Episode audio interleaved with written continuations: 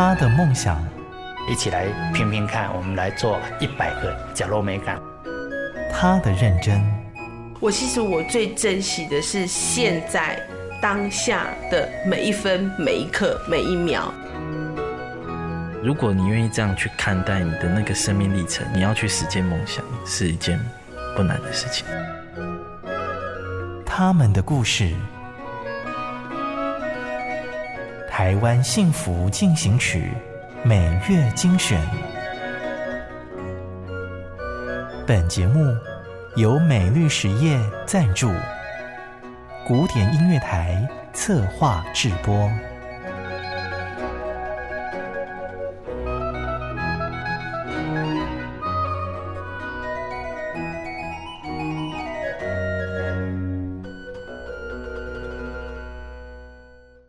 欢迎收听《台湾幸福进行曲》，我是节目主持人廖婉君。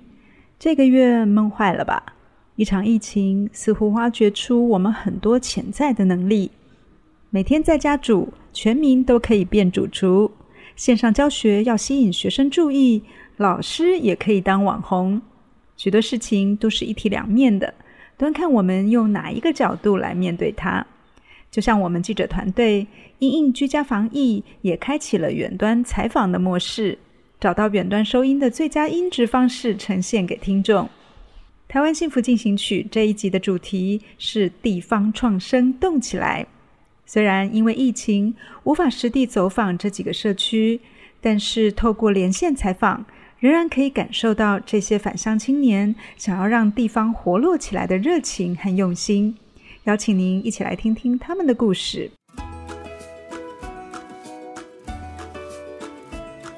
台湾幸福进行曲，男装青年邱新威的乡村妇科梦。大家好，我是邱新威。呃，我主要从事地方文化的保存还有推广的工作。盛开的油桐花季。人声鼎沸的观光老街，让曾经有全国谷仓之称的苗栗南庄，变成被网友圈粉的旅游胜地。虽然披上商业外衣的故乡很耀眼，但让南庄青年邱新威念念不忘的，却是古厝的狗寮嘎圳高。我的老家周围都是稻田哦，然后从小路往下走，经过庙前面的停车场。旁边就是菜园，然后再往下走就会到我们家族的鹅寮哈，然后旁边就是河了，所以整个村庄跟大自然的环境之间其实是很紧密的哦。我发现我家前面的那个水圳啊，被铺上水泥盖，然后就会看到阿婆必须要像举重选手一样把水壶盖举起来洗衣服。那些去抓鱼抓虾啦，然后去山山上抓鸟啦，然后在田里面跑啊，在收割完的稻田上面躺下来晒太阳啊，但是这东西后来就慢慢失去了。谈起过去，邱行威的眼睛瞬间亮了起来。讲着讲着，他开始说起故事来。哦，我通常喜欢以龙猫举例啊。哦，我相信应该多数的听众朋友应该看过龙猫啊，的日本的经典卡通。龙猫它看起来是一个。呃，童年的故事哦，可是它完全是在日本农村发生的场景，像龙猫公车很帅嘛，哦，那个会大吼大叫这样冲刺，可是它是跑在水稻田上面啊，哦，就是在这个龙猫故事里面是没有东京铁塔的哈，也也没有新干线，它就是一个完全农村的世界发生的事情啊，然后对于未知的事物，好像窗外的这个森林里面藏着什么。不可说的东西，这种感觉其实就是我们乡下小孩的感觉，因为晚上的时候也没什么灯哈，然后老人家了哈，有时候讲一些经典古怪的事情，然后就会让我们有时候害怕，有有有时候很兴奋，这样子其实很有意思啊。这些我觉得是呃滋养我们最深层的东西，可是，在求学的东过程中是消失的。童年回不去。但可以抓住一点时代的轨迹吧。有着老灵魂的少年家，当初为了完成一堂回家的作业，开启了地方创生的萌芽之路。具体的契机其实是来自于我大学的时候要做一门报告。那因为我同组的组员都台北人，那所以就就决定来我的老家这边找。那当下我就发现说，哎，其实村庄很多事是我不知道的哦，就让我觉得这些事情应该要能够再传承下去。我就发现了村庄其实有有一个很古老的手艺，叫做土龙，是磨米的古农具哈。不过它的目标是要把稻谷脱壳，只是因为客家庄比较偏远了哦，所以比较晚消失。那我就跟这个土龙师请教了很多的事情，也让我知道说，原来过去这个手艺是真的很难得的哈，很很不容易学习，就让我觉得，呃，这些事情应该要能够再传承下去。哎，这个是我后来开始做地方文化工作保存的起点。邱兴威在农村里寻找宝物，保存的方式不是将它供着，而是想办法为它们赋予灵魂，融入现代生活。返种茶，那就是东方美人茶的前身了。它比起东方美人茶更顺口哦，所以我们就想办法把这个茶留下来哦。所以现在我们在台北信义区高雄美术馆旁边都开了手摇店。与其让它变成一种博物馆式的保存，倒不如说让它跟现代的生活还能起连接。这样子，这个文化才会是活的。农村想要改革，有时候像老牛拖车，得费九牛二虎之力。还好年轻人回家了，新的想法和观念，让牛车仿佛装上了马达，带着村民一日千里。像我们最近才推动了这个南庄公车站的改装，就是让我们的这些在地白牌车能够透过政府的新政策合法化。平日载长辈去买菜看病，假日载游客去导览哦，然后游客收计程车价，平常收公车价哦，交叉补贴。那这个就是我认为年轻人返乡很重要的一个价值哦。就这些事情在每天都在那边，可就是没有人想到要去处理它。年轻人回来比较能够看到一些盲点，然后做一些改变。在逐渐都市化的土地上找回旧感动。努力开发出农村的新产值，让故乡不再只能怀旧，也能够充满年轻人的活力色彩。少小离家老大回，不是每个曾卡吉奈的选择，不过却是邱新威心里的渴望。从小在苗栗南庄长大的他，看过城市繁华，享受过都市生活，还是忘不了故乡的点点星光。像我这样的人就会欣赏在地，可是如果说一直在地方没有走的，就会觉得很一切很无聊，日复一日的劳动。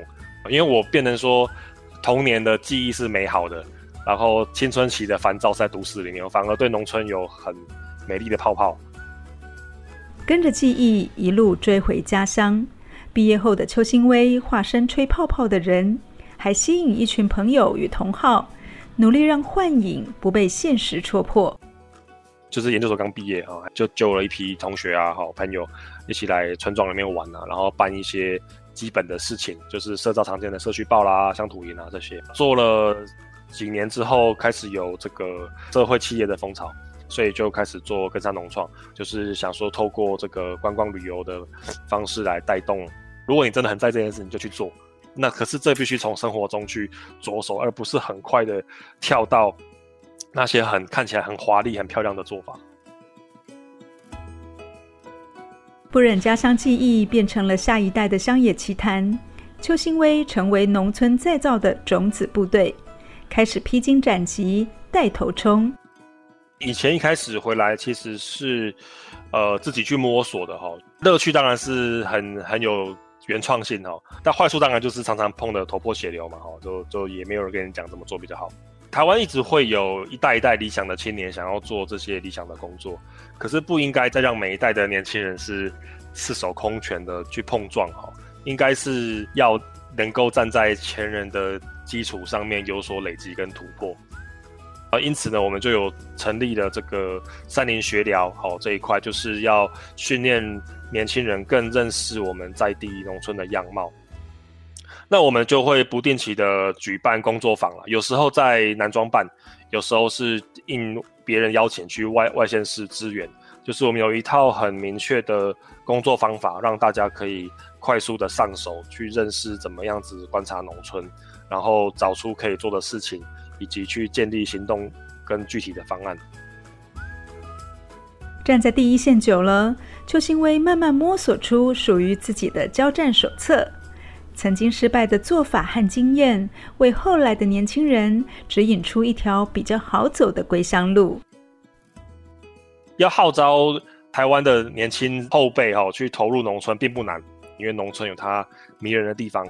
可是要让他长期留下来，这不容易。等于说给年轻人更多的装备了哈，不要让他们再像我们以前一样，真的什么都没有，就是靠自己的热血在消磨。这个方式会折损太多的年轻人。我自己比较推到第二线、第三线去了，用我自己的经验，希望能够支持更多年轻人在第一线做事情。农村再造不是一个人的事，必须前仆后继，一棒传过一棒。这些事情一定要群策群力啦，那不会是一个人能搞定的。在做这些事情，没办法英雄主义啦，一定要找一群人一起来做。这些单位呢，就是我不同时期去努力的尝试，这样子自己下去消磨十年，很很清楚知道瓶颈在哪里啊。这不会是我在男装做到底，然后有一搞一个示范区，我男装独善其身就能够搞定的。所以我现在就比较转向到各地去一起弄，这样子就把队伍再增加了。所以我现在才转向说要做整个区域性的支持跟规划。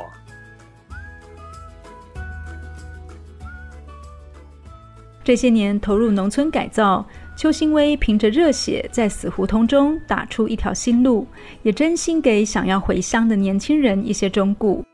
先不要急着去行动，有时候会适得其反，所以我会建议说，先在地方好好生活，而不要很快的就跳到行销、包装、设计、科技这种这种东西去。其实有很多这种小细节啦，就会让人觉得说，在做这个农村的工作是非常有意义的，是很值得传承下去的。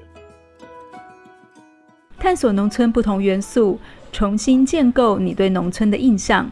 而这些新的体验，邱新威说，不是什么都卖的老街，也不是刻意营造氛围的咖啡厅，而是带着你走进村民的生活。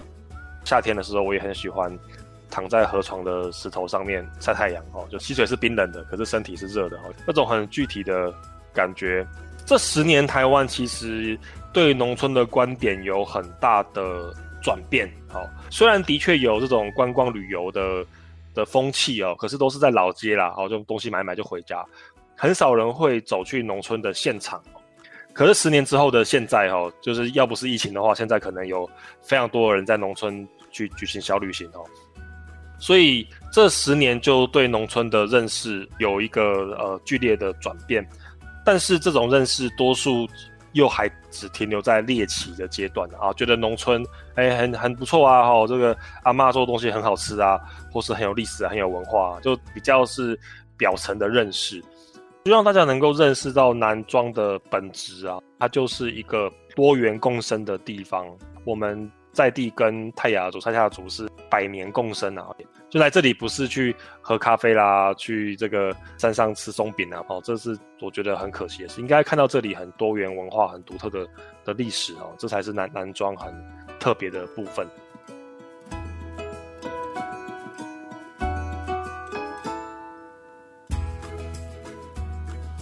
当农村成为年轻人的生活选项，跟土地的距离应该也不会太远了。最近被疫情限制的生活，让人格外向往大自然的美好。不管在家工作还是生活，祝福你都能够平心静气，一切平安。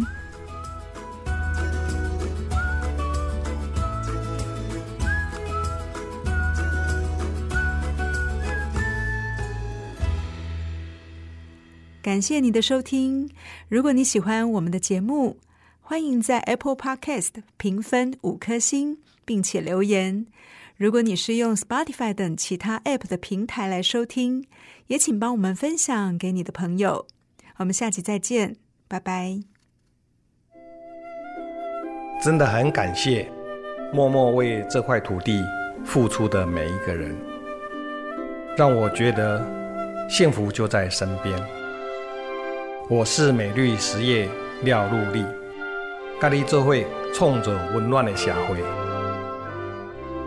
美绿实业与您共谱台湾幸福进行曲。